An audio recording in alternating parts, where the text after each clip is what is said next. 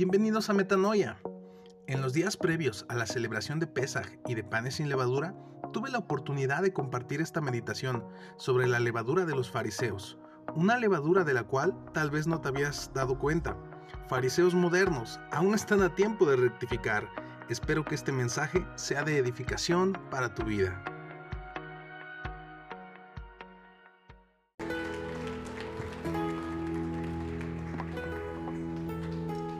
Amén. Y saludo a la persona que tiene a su lado. ¿Qué le dice? ¿Está bien? ¿Cómo viene hoy? Les voy a confesar algo, estaba ahí arriba checando unos textos con Marian y se me, se me pasó que ya, ya era el momento de pasar, me bajé corriendo. Qué bueno que están aquí, les damos la bienvenida a todos ustedes, los que siguen llegando, los que están conectados en las transmisiones, en la transmisión, perdón. ¿Qué, qué les parece, iglesia, si les damos un aplauso a todos los que nos ven por las redes?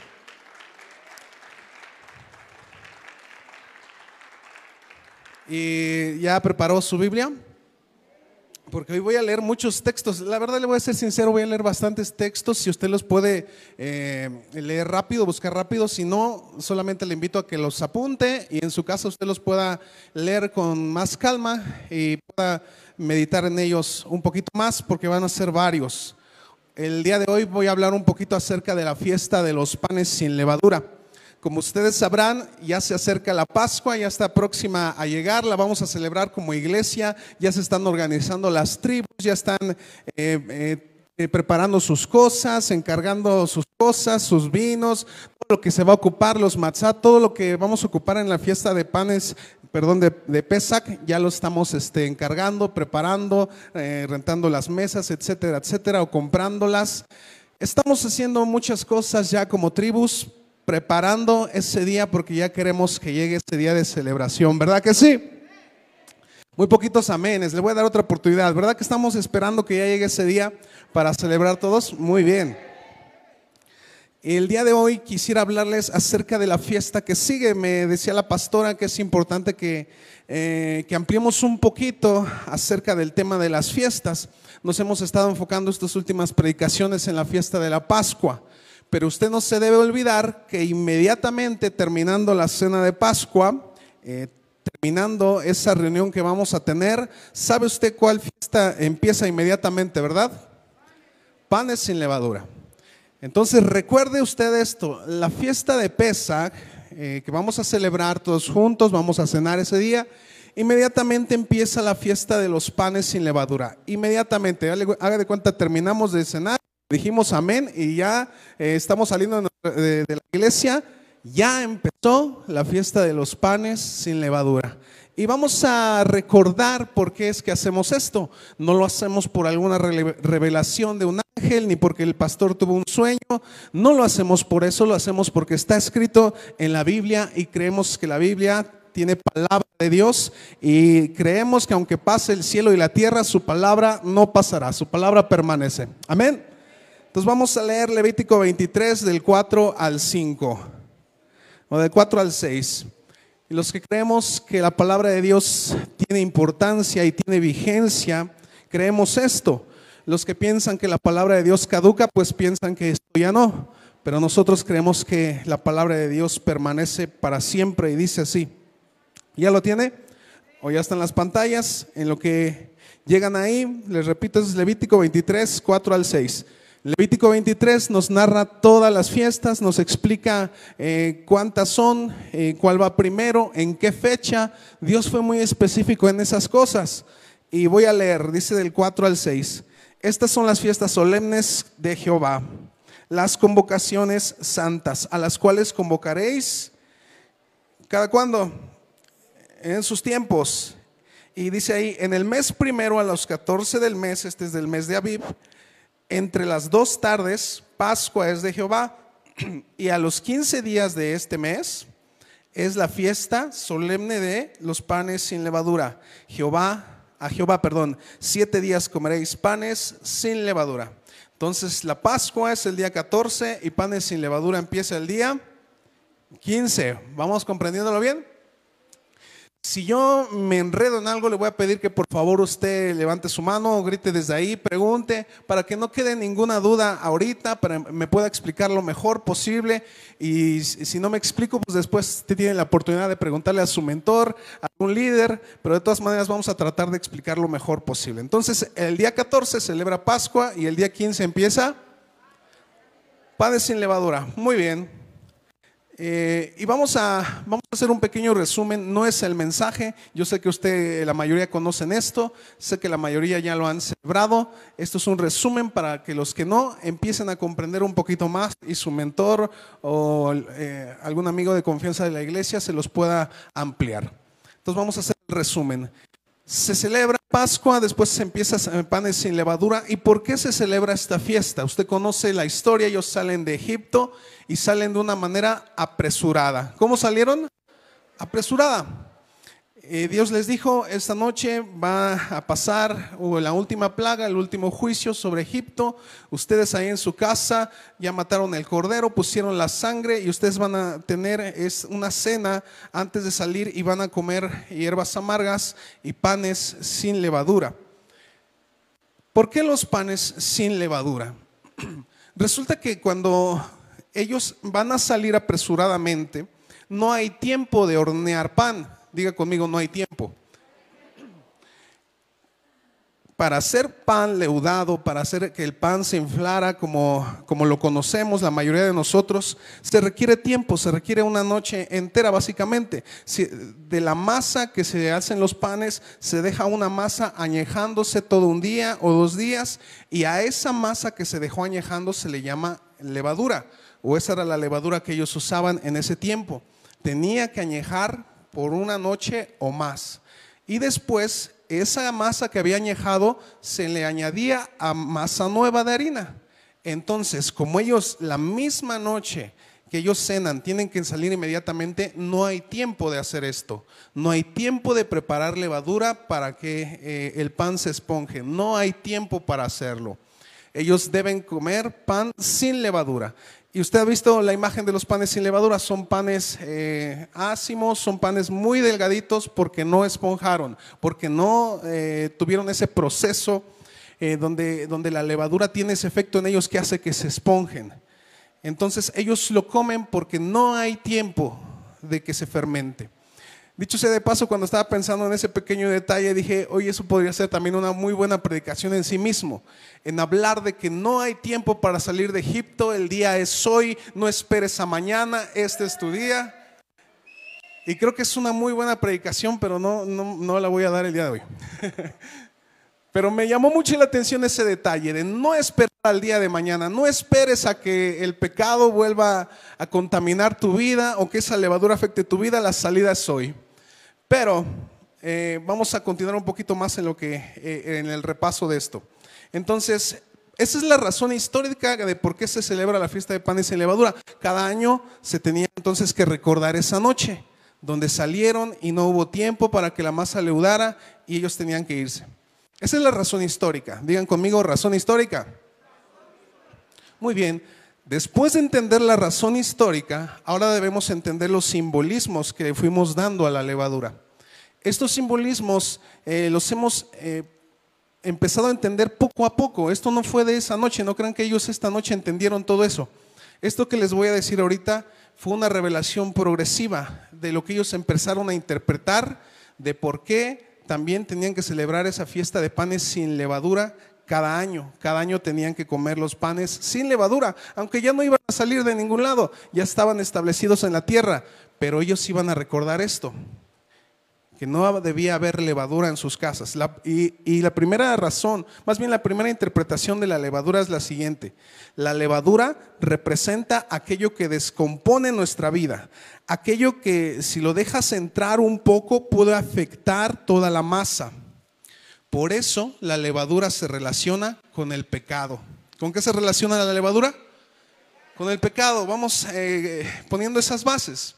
Entonces dice ahí la Biblia que vamos a comer siete días panes sin levadura, representando que debemos de ir quitando de nosotros el pecado, la levadura.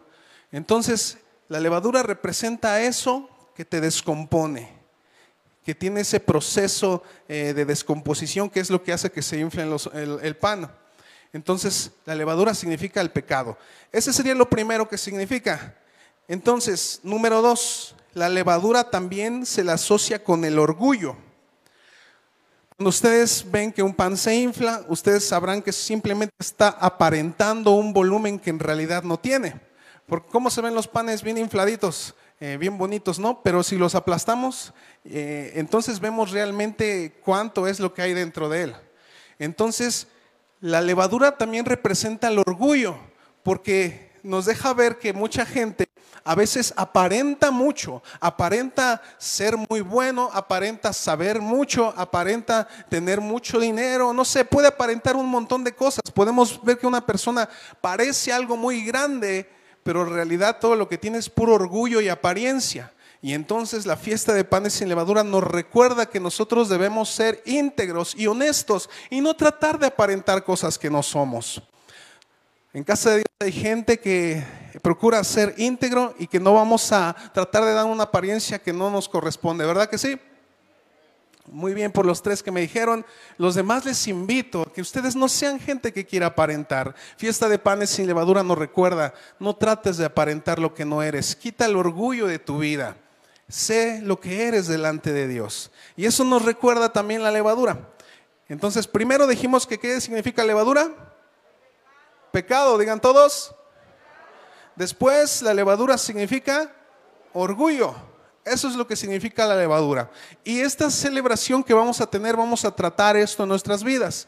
El pecado y el orgullo. Son días de reflexión. No solamente se trata de que dejemos de comer el pan este, leudado natural. Sí se debe hacer naturalmente, pero pensando en el significado que les estoy diciendo. Quitar de nosotros el pecado y el orgullo. Entonces, ¿estamos claros que la levadura siempre es algo malo en la Biblia? Otra vez, ¿estamos claros de que la levadura siempre es algo malo en la Biblia? Pues no es cierto. Vamos por favor a Mateo 13:33. Este es el último significado que les quiero dar de la levadura. Y ahí vamos muy encarrerados y siempre que alguien les pregunta algo así desde el púlpito, siempre decimos amén, pero les voy a invitar que reflexionemos un poquito más. Entonces vamos ahí a Mateo 13:33. ¿Ya lo tiene? Dice ahí Mateo 13:33, no se preocupe si no ha llegado, nada más apúntelo o ahorita llega usted. Dice, otra parábola les dijo, ¿quién les dijo? Jesús.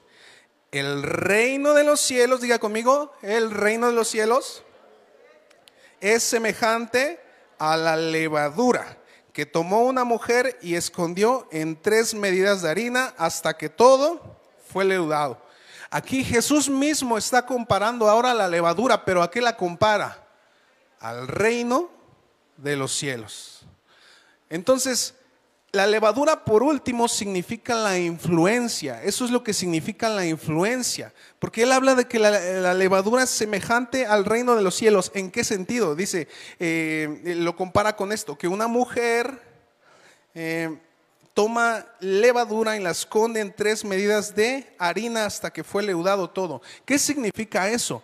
Que el reino de los cielos es semejante a esa pequeña levadura, que mm, cuando tú vives el reino de los cielos en tu vida, eso influencia a todo a tu alrededor. Cuando tú eres una persona íntegro en tu trabajo, tarde o temprano vas a influenciar a los demás. Cuando tú eres una persona que vive el reino de los cielos en tu familia, en tu escuela, donde quiera que tú estés, ese reino de los cielos va a influenciar a los que están a tu lado. No será inmediato, pero la levadura que está en ti, parte de Dios, puede influenciar para bien a los que están a tu alrededor. ¿Cuántos lo creen? Entonces, a eso también se compara la levadura, la influencia que tú tienes. Cuando tú haces algo bueno, dices algo bueno, aconsejas, abrazas, amas, perdonas, eso tiene una repercusión a los que están a tu lado. Entonces, la tercera cosa que simboliza la levadura es influencia. Diga conmigo. Muy bien, gracias por ser una clase muy participativa. Ahora vamos al mensaje que les quiero dar el día de hoy.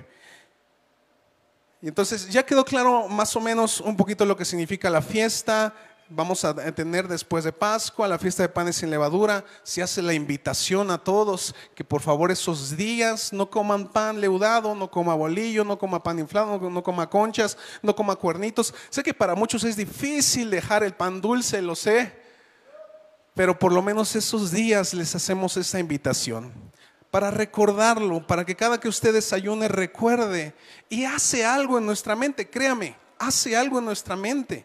Cuando usted vence eh, el comer sus conchitas bimbo con su chocolatito, créame, mientras usted tiene un matzá en sus manos esa semana, algo pasa, que algo le está recordando eso. No es mágico, pero es un símbolo poderoso de decir, oye, esto simboliza esto, esto, aquello, cuando ellos salieron, que, que quiere Dios que quitemos la levadura. Empieza usted a pensar eh, en un montón de cosas que realmente van a traer un buen fruto a su vida. Entonces les hace esa invitación que, eh, que podamos tener esos días, apartar esos días y no comer ese pan. Pero yo quiero ah, hablarles lo siguiente y compartirles lo que ha estado en mi corazón muy fuerte. Entonces, si ya quedó claro, quiero que vaya ahí con su Biblia a Mateo 16, 6 y nada más apártelo ahí, por favor. Mateo 16, 6.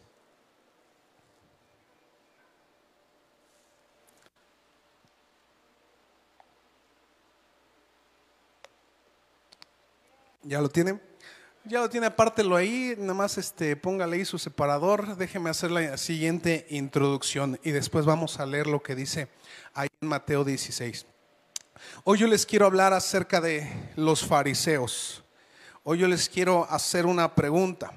Cuando ustedes piensan en la palabra fariseo, eh, va a ser básicamente lo mismo que la semana pasada quien estuvo aquí el sábado pasado. ¿Qué pensamos cuando escuchamos la palabra fariseo? ¿A qué lo asociamos? ¿A alguien malo? ¿A alguien hipócrita? ¿A qué más? ¿A un religioso? Ayúdenme, ¿qué más asociamos la palabra fariseo? ¿Perdón? Persona autoritaria. Una persona corrupta, muy bien, lo asociamos con lo peor, ¿sí o no? Si escuchamos a alguien eh, hablar de los fariseos, eso lo pensamos. Si yo te dijera, usted es bien fariseo, ¿Qué piensa que le estoy diciendo? ¿Un halago o un insulto? Un insulto, ¿no? Si alguien a usted le dice, usted es que en tu iglesia son bien fariseos. Ay, es, ¿cómo? A ver, ¿estás insultando a mi iglesia o qué? Luego, luego lo asociamos con algo malo, ¿sí o no? Pasa lo mismo que la semana pasada con eh, Egipto y con Roma. Déjeme le cuento la historia de los fariseos y va a ver cómo usted va a terminar casi enamorándose de ellos. La palabra fariseo en primer lugar significa, viene, eh, ya se me perdió mi nota. La palabra fariseo significa apartado o puro. Eso significa la palabra fariseo, apartado o puro. Si eso significa la palabra fariseo, ¿cuántos de nosotros estamos en busca de ser fariseos? Eh, creo que es el llamado que siempre se está haciendo, o, o es lo que yo entiendo. Siempre se nos invita a que seamos santos, apartados para Dios, un pueblo especial, diferente y un pueblo puro. Estamos llamados a ser fariseos. Entonces, porque eso significa ser fariseo. Pero no, no nos apresuremos tanto, vamos de a poquito. ¿De dónde caramba salieron los fariseos? Usted tiene su Biblia, su Antiguo Testamento, sabrá que en el último libro si usted lee todo el Antiguo Testamento, nunca va a encontrar la palabra fariseos o la organización ya como tal llamada los fariseos, que era una secta, una secta del judaísmo. En el Antiguo Testamento no está.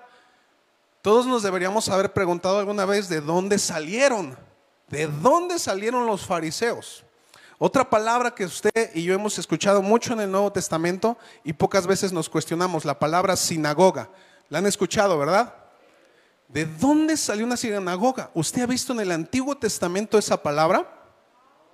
No está la palabra sinagoga, no está la palabra fariseo. Los saduceos tampoco, pero ahorita me voy a enfocar en los fariseos. Pero usted sí recuerda, espero que recuerde un poco la historia de los macabeos. Lo que les contaba también la semana pasada, esto va a ser como una continuación. Después de que los macabeos, que son parte del pueblo judío, enfrentan al imperio griego. Después de eso y de que ellos pudieron tener un poco de victoria y de libertad, resulta que pasó lo siguiente.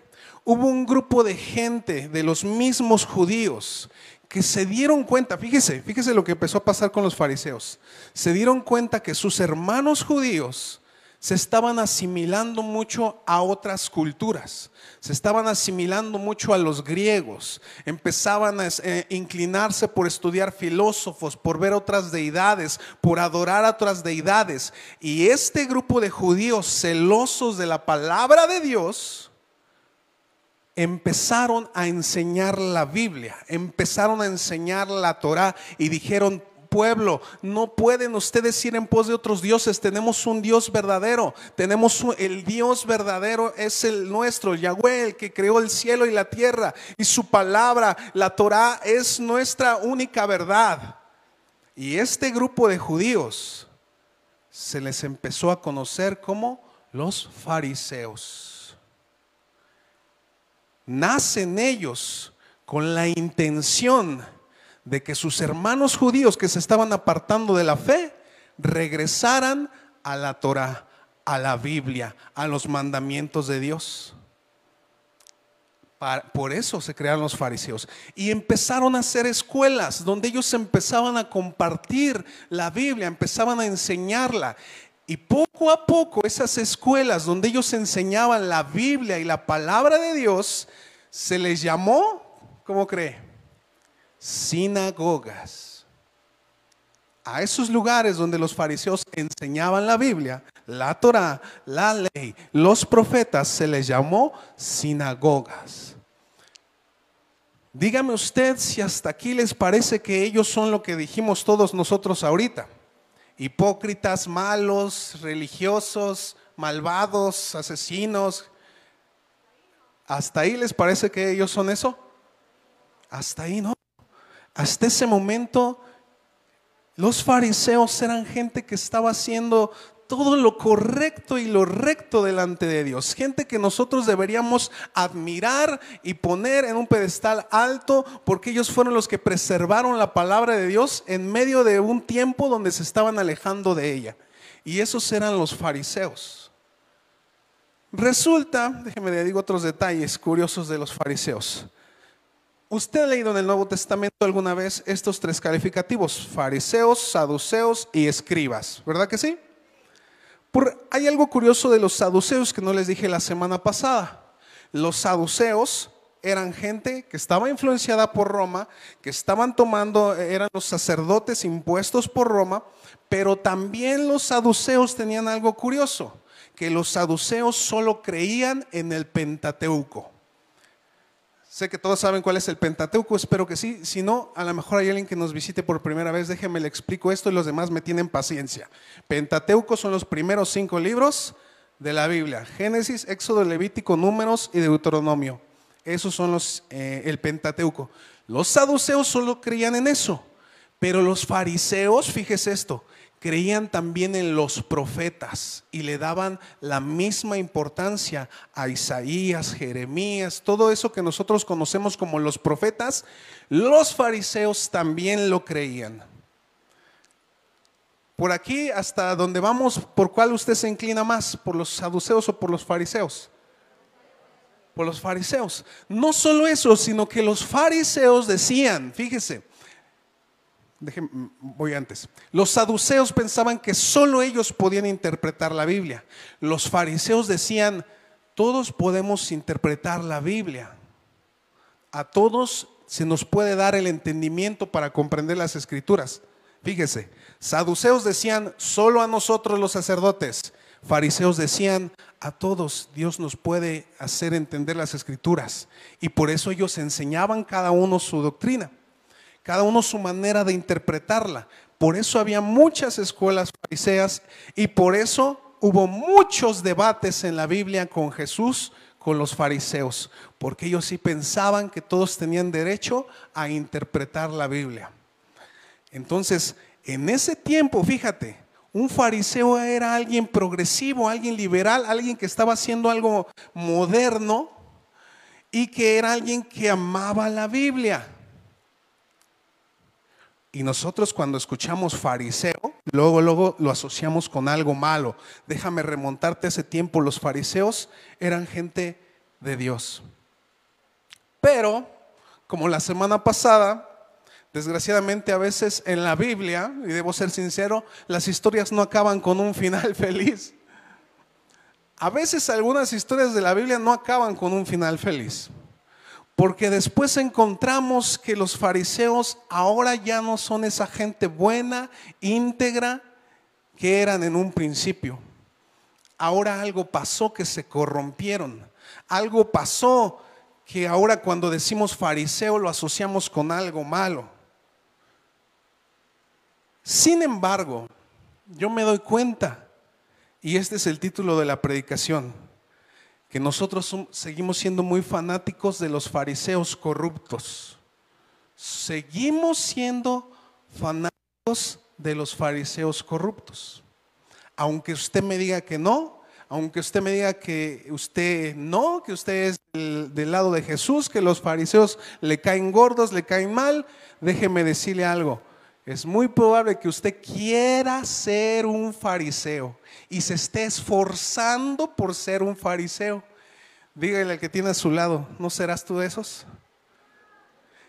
Y él va a decir que no.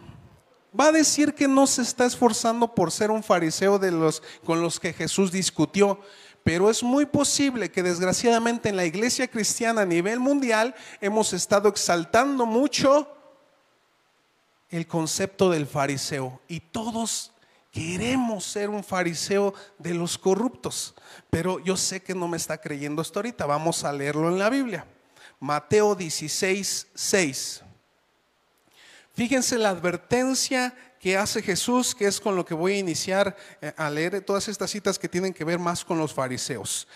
Mateo 16, 6 dice, y Jesús les dijo, mirad, guardaos de la levadura de los fariseos y de los saduceos. Guardaos de la levadura de ellos.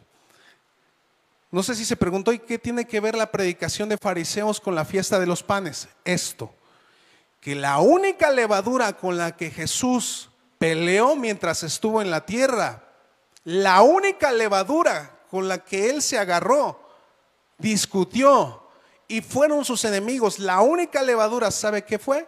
La levadura de los fariseos. Fue la única levadura.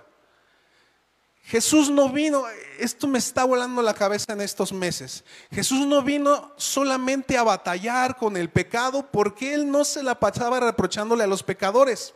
No se la pasaba dialogando con ellos, peleando, diciéndoles que están mal. No hacía eso.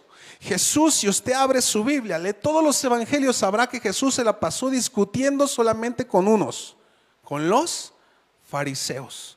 Y era lo que más le molestaba a Jesús, la levadura de los fariseos. Si no me cree usted, lea todos los evangelios, va a darse cuenta que Jesús siempre discutía con ellos. Siempre había una confrontación con ellos, con los fariseos. Y por eso es que, previo a la fiesta de panes sin levadura, quiero hablarles de guardarnos de esta levadura. Vamos un poquito adelante. Y yo le estaba diciendo que muy seguramente usted quiere ser un fariseo y eso es lo que hemos proyectado desde los púlpitos. Y le voy a decir por qué en Mateo 23, 15. La primera cualidad que tenían los fariseos, fíjese esta cualidad. Me voló la cabeza cuando yo vi esta cualidad de los fariseos. Dice, Mateo 23, 15, hay de vosotros escribas y fariseos hipócritas porque recorréis mar y tierra para ser un prosélito. Y una vez hecho, lo haces dos veces, más hijo del infierno que vosotros. ¿Sabe qué es un prosélito? Un prosélito era alguien a quien ellos convertían al judaísmo. Déjeme, se lo pongo de otro lado. Dice ahí la Biblia que los, los fariseos se esforzaban por hacer discípulos y predicar.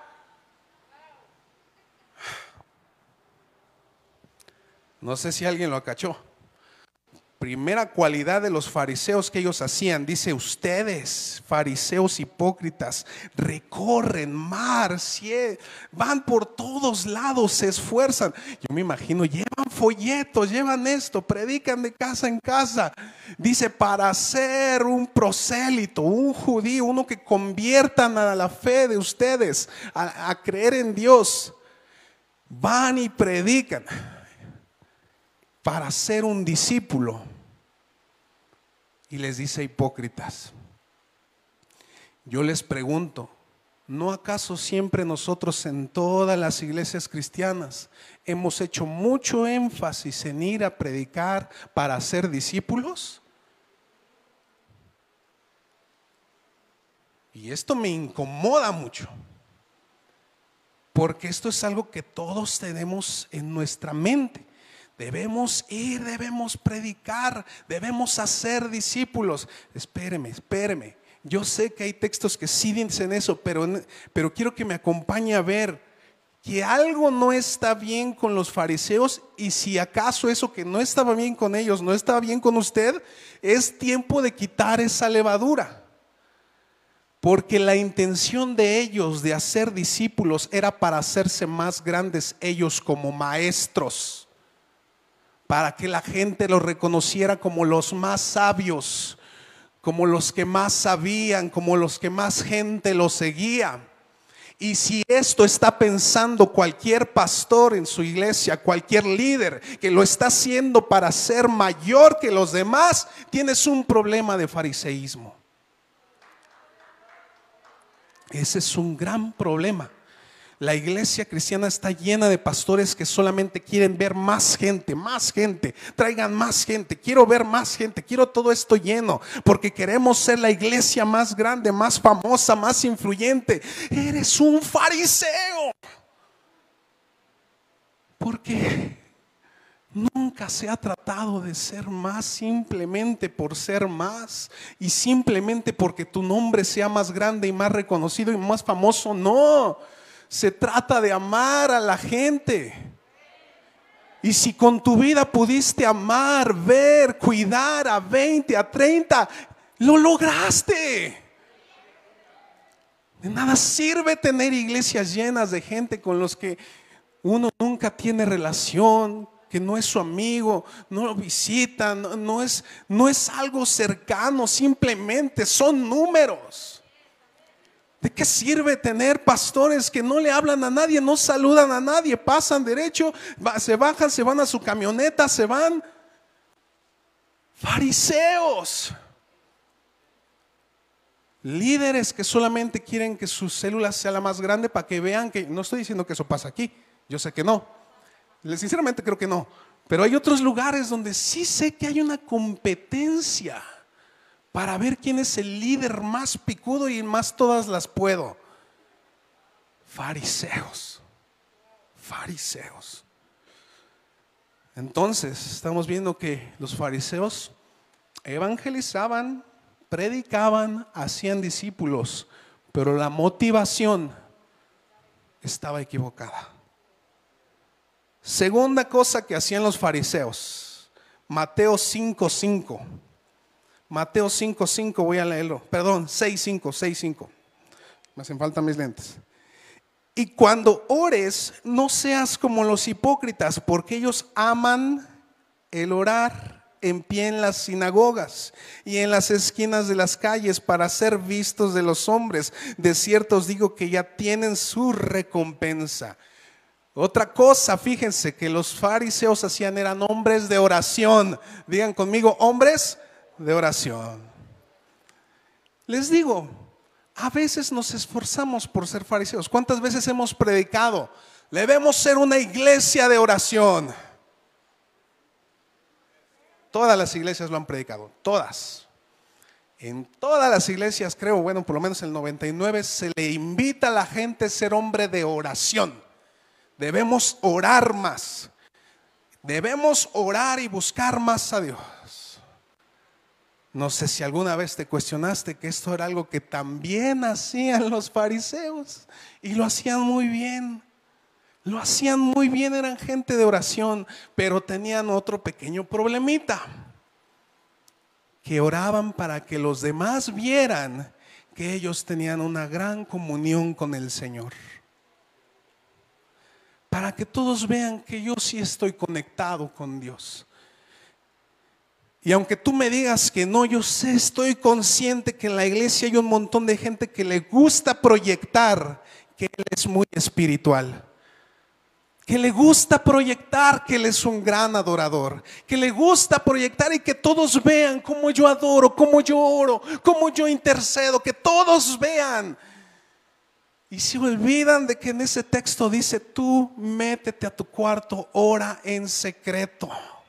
Adora en secreto, pero la iglesia cristiana le encanta motivar que los adoradores salgan así en los discos o así. Les encanta ver que alguien parece espiritual y nos encanta insinuarlo. Nos encanta tomarnos fotos con nuestra Biblia, con un café, subirla a las redes y decir, este, este día he estado con el Señor y he pasado mucho tiempo con Él y me ha revelado esto. Nos encanta que la gente vea que yo soy bien espiritual. Fariseo.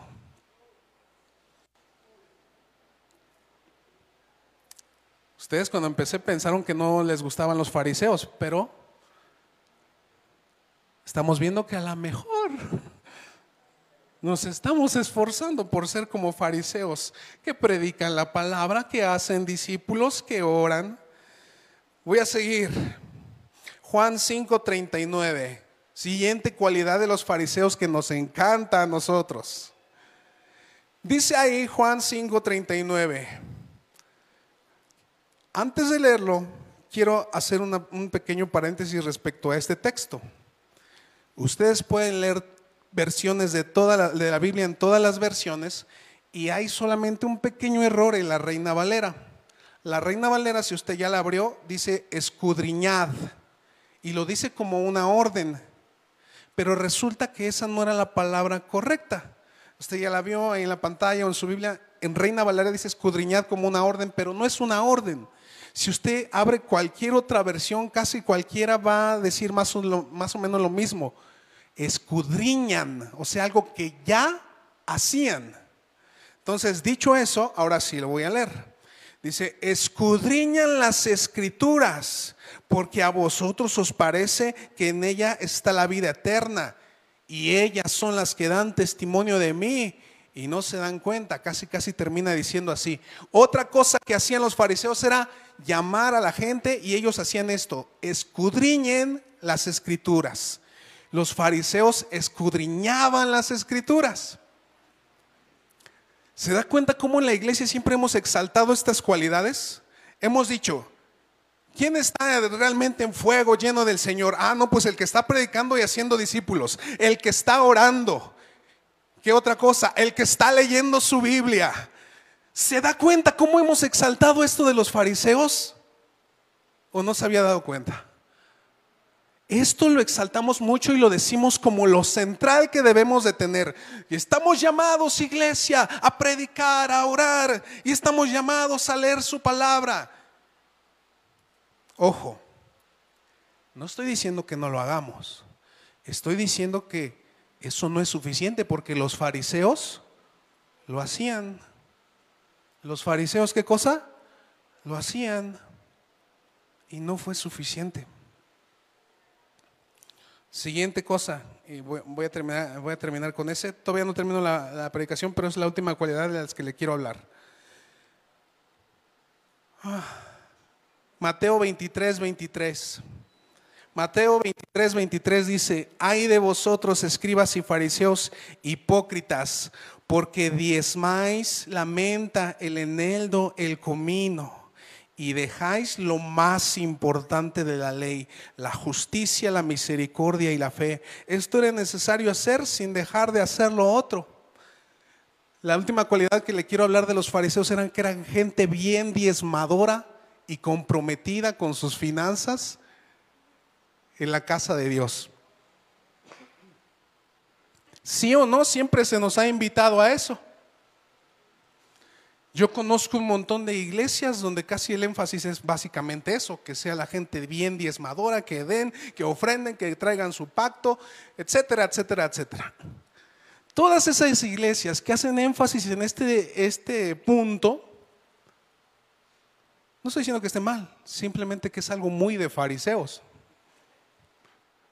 es algo muy de fariseos, que la gente era bien, los fariseos eran bien responsables en diezmar.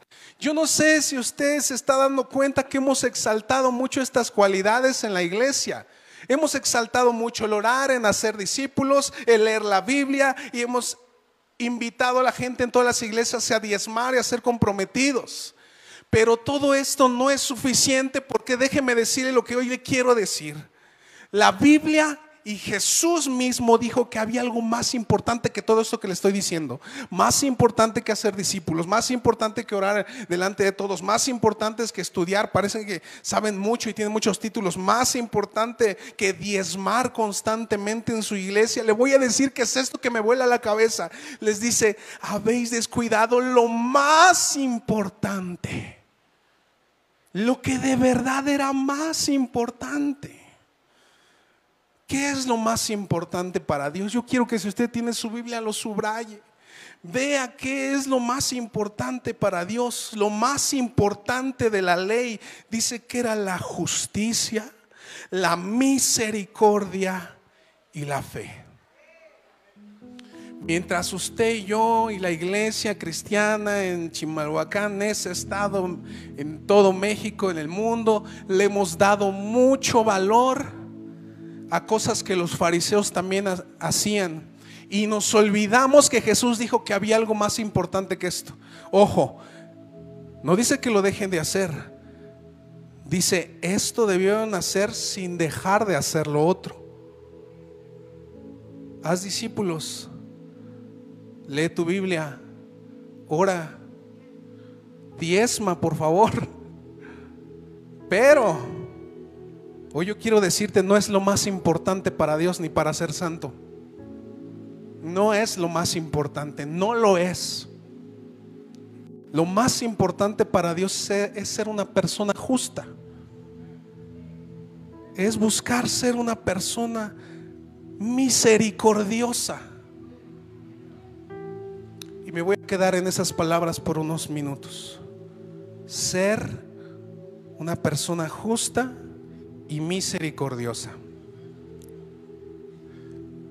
No me toques en menor porque me da hasta miedo. Toca mayor, por favor. Lo más importante para Dios será esto, que fuéramos personas justas y con misericordia. Mateo 6:33, no lo busque, yo se lo leo, dice, buscad primeramente esto. Primero el reino de Dios y su justicia. Es curioso que no dice busquen primeramente ser gente de oración, gente que predica, gente que sabe mucho y lee mucho y tiene hartas Biblias, no. Dice, lo que tú debes buscar primero es el reino de Dios en tu vida y hacer justicia, ser justo. ¿Sabe qué es ser justo? Es darle a cada quien lo que merece y tratar a cada quien como merece. Y todos merecemos la gracia de Dios y el amor de Dios porque Él nos mandó a eso. Déjeme tratar de explicar esto porque sé que no estás quedando de todo claro. Fíjese lo que hacían los fariseos, Mateo 23, 6 al 13. Aman los primeros asientos en las cenas y las primeras sillas en las sinagogas y las salutaciones en las plazas y que los hombres los llamen rabí, rabí. Pero vosotros no queráis que os llamen rabí, porque uno es vuestro maestro, el Cristo, y todos vosotros sois hermanos. Y no llaméis Padre vuestro a nadie en la tierra, porque uno es vuestro Padre que está en los cielos. Ni seáis llamados maestros, porque uno es vuestro Maestro, el Cristo, el que es mayor que todos vosotros, sea vuestro siervo sea vuestro siervo, porque el que se enaltece será humillado y el que se humilla será enaltecido. Mas hay de vosotros, escribas y fariseos hipócrita, porque cerráis el reino de Dios, el reino de los cielos delante de los hombres, pues ni entráis vosotros ni dejar entrar a los demás. No sé si le puso atención a la primera parte. Dice que a ellos les encanta les encantaba a los fariseos las primeras filas, las primeras sillas, que la gente los salude, que la gente les diga, ay, qué bueno que llegó, rabino. No sé, pero no sé si soy solo yo, pero me recuerda a tantos pastores que he visto, tantos predicadores, tantos ministros de alabanza que yo he visto por todos lados, que les encanta que se les guarde su asiento, su lugarcito, que todos cuando lo veamos pasar digamos, ah, siervo, qué bueno que está con nosotros, sí, casi le en la mano. Muy de fariseos eso. Pero Jesús dijo, el mayor será el que sirva. Lo primero en el reino de Dios es hacer justicia y ser misericordioso. Servir a los demás servir a los demás. Yo voy a terminar con esta historia. Está en Lucas 10, 25. He aquí un intérprete de la ley. Fíjense quién es, ¿eh? Un intérprete de la ley. Alguien que la conocía muy bien. Se levantó y dijo, para probar a Jesús, para probar al maestro. Dice, ¿haciendo qué cosa heredaré la vida eterna? Y Jesús les dijo, le dijo a él, ¿qué está escrito en la ley? ¿Cómo lees? Aquel respondió y dijo, amarás al Señor tu Dios con todo tu corazón y con toda tu alma y con todas tus fuerzas y con toda tu mente y a tu prójimo como a ti mismo. Y le dijo, bien has respondido, haz esto y vivirás. Fíjese, lo que según este texto necesitamos para heredar la vida eterna es amar al Señor y a nuestro prójimo como a nosotros mismos. No voy a, no voy a profundizar ahí, vamos a continuar. Dice, respondiendo Jesús dijo, un hombre le cuenta esta historia porque le pregunta, ¿quién es mi prójimo? Y respondiendo Jesús dijo, un hombre descendía a Jerusalén, de Jerusalén a Jericó, y cayó en manos de ladrones, los cuales le despojaron hiriéndole. Se fueron dejándole medio muerto aconteció que descendiendo un sacerdote, fíjense quién descendió, sacerdote por aquel camino, y viéndole pasó de largo. Asimismo un levita, llegando cerca de aquel lugar y viéndole pasó de largo. Un levita, ¿eh? Pero un samaritano que iba de camino vino cerca de él y viéndole fue movido a misericordia y acercándose vio sus heridas, echándoles aceite y vino y poniéndole en su cabalgadura lo llevó al mesón y cuidó de él.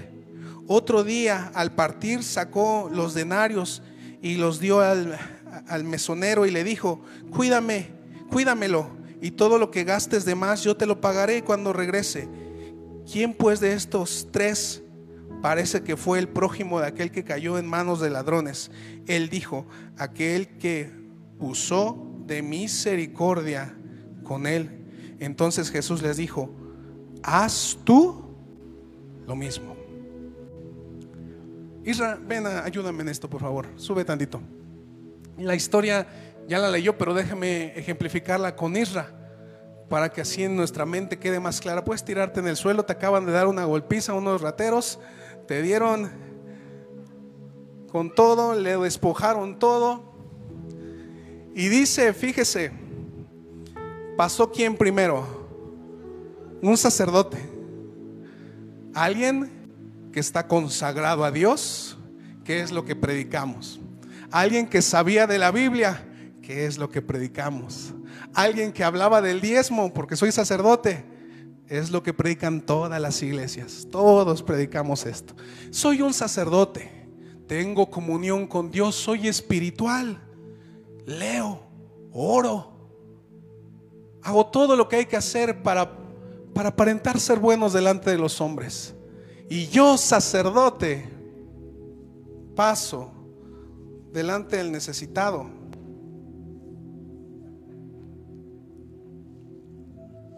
Algo ha de haber hecho. Dios es justo.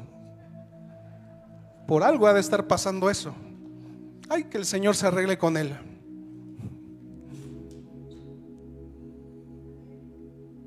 Muchos de nosotros hemos sido ese sacerdote.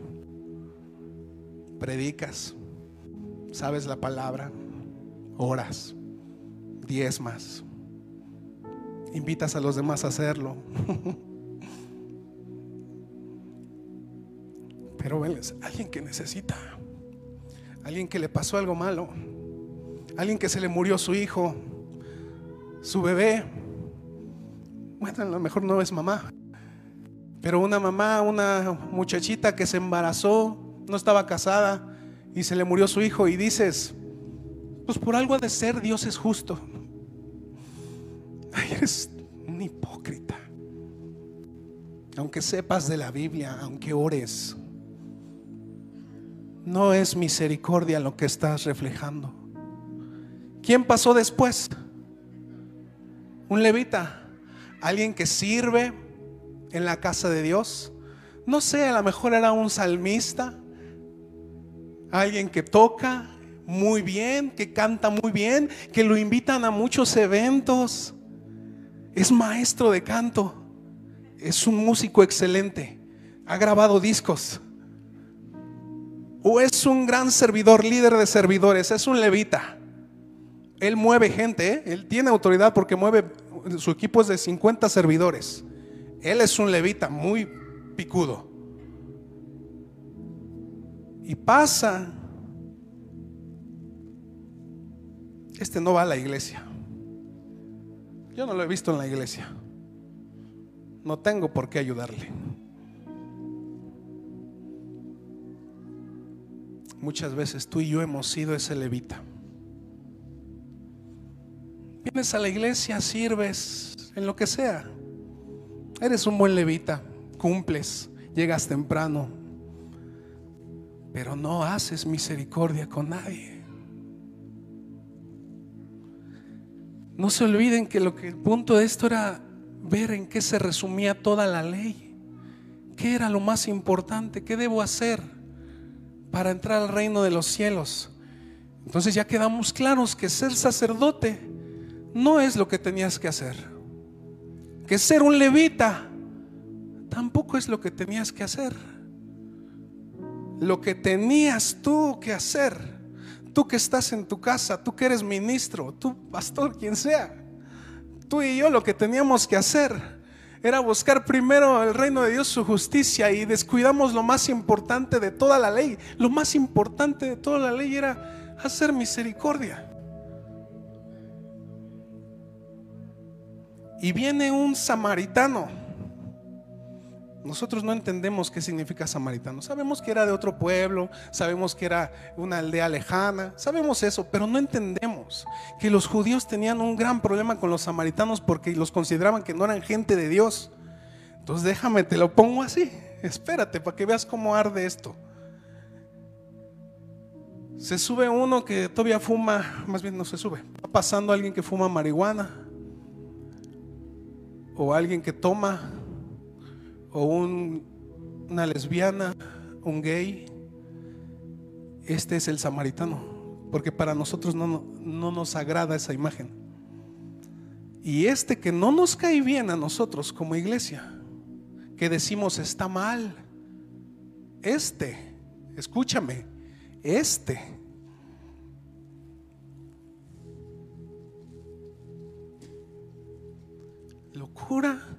se lo lleva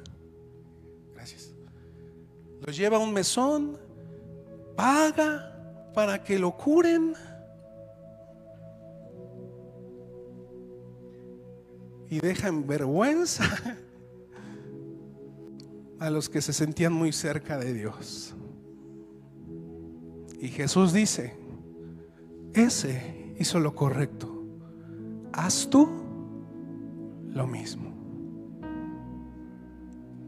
Y se da cuenta cómo nosotros estamos muy enfocados en ser fariseos y muy poco enfocados en hacer lo que no hacían los fariseos. No hacían misericordia, juzgaban a todos, Decían quién estaba en pecado, quién estaba mal. Eran muy buenos para señalar y ellos querían verse como los más buenos, los más santos, los que más sabían. Jesús cada vez que lo descubro más me vuela la cabeza. Porque me estoy dando cuenta de todo lo que estoy mal en mi en mis prioridades. Yo quiero ser un hombre de oración. Quiero que vean que yo estudio la Biblia. Quiero que vean que diezmo, que soy responsable con mis finanzas. Pero eso lo hacían los fariseos. Y lo que no hacían era lo más importante, hacer misericordia previo a panes sin levadura, yo te quiero invitar a esto. Despójate de esa levadura. Despójate de la levadura de los fariseos. Ten cuidado, porque la iglesia está llena de esa levadura. La iglesia está llena de esa levadura. Aquí, en la iglesia de allá y de allá y de allá, en todas está llena de esa levadura. De la levadura que te invita a parecer santo, a, a salir en las fotos como el grande, a ser el que lo reciben con honor, a sentarte aquí. La iglesia está llena de levadura. Y lo que nos falta es lo otro, lo más importante. Misericordia. Misericordia. Misericordia. Eso es lo que nos falta. Somos muy buenos para decir quién está mal y qué está pecando y por qué le está pasando eso. Ah, sí, Dios es justo, por eso le pasa eso. ¿Dónde está la misericordia? ¿Dónde está? Tú no eres el juez. No te corresponde decir por qué a la gente le está pasando lo que le está pasando. Tú no eres el juez.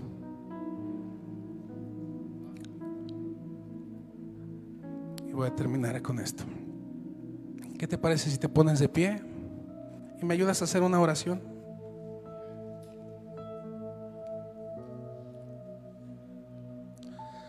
Si tienes a alguien cercano a ti, tu familia o, tu amigo, pon tu mano en su hombro o su mano, dependiendo de la confianza que le tengas, y vamos a orar unos por otros. Señor, te damos gracias por este día que estamos escuchando, Señor, tu palabra somos confrontados con el ejemplo de Jesús. Somos confrontados con eso, Señor. Yo te pido que mi hermana, mi hermano, yo, Señor, podamos quitarnos esta levadura de nosotros.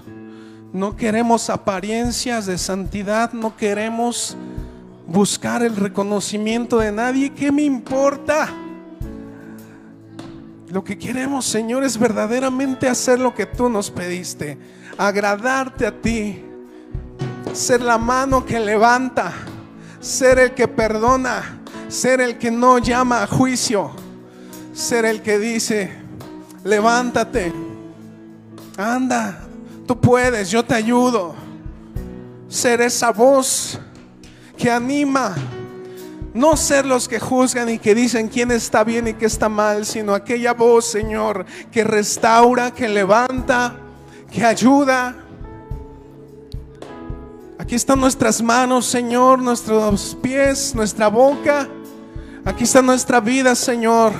Has puesto muchas veces la oportunidad de hacerlo y no lo hemos hecho, Señor. Y pensamos con que orar, leer era suficiente. Hoy, Señor, te pedimos que nos ayudes a ser aquellos que tienen misericordia, Señor que demuestran tu amor. No solamente hablamos de Él, no solamente lo podemos explicar con palabras en hebreo, en griego, no Señor, sino gente que viva tu amor, lo comparta en nuestras familias, Señor, con nuestra esposa, esposo, con nuestros hijos, con nuestros amigos, con la gente de la iglesia y con los que no conocemos. Ayúdanos, Señor, a quitar la levadura de los fariseos de nuestra vida. Vamos a celebrar la fiesta, Señor. Vamos a dejar de comer pan. Pero lo más importante, Señor, es vivirlo. En el nombre de Jesús te damos gracias, Señor. Amén. Amén. Le damos una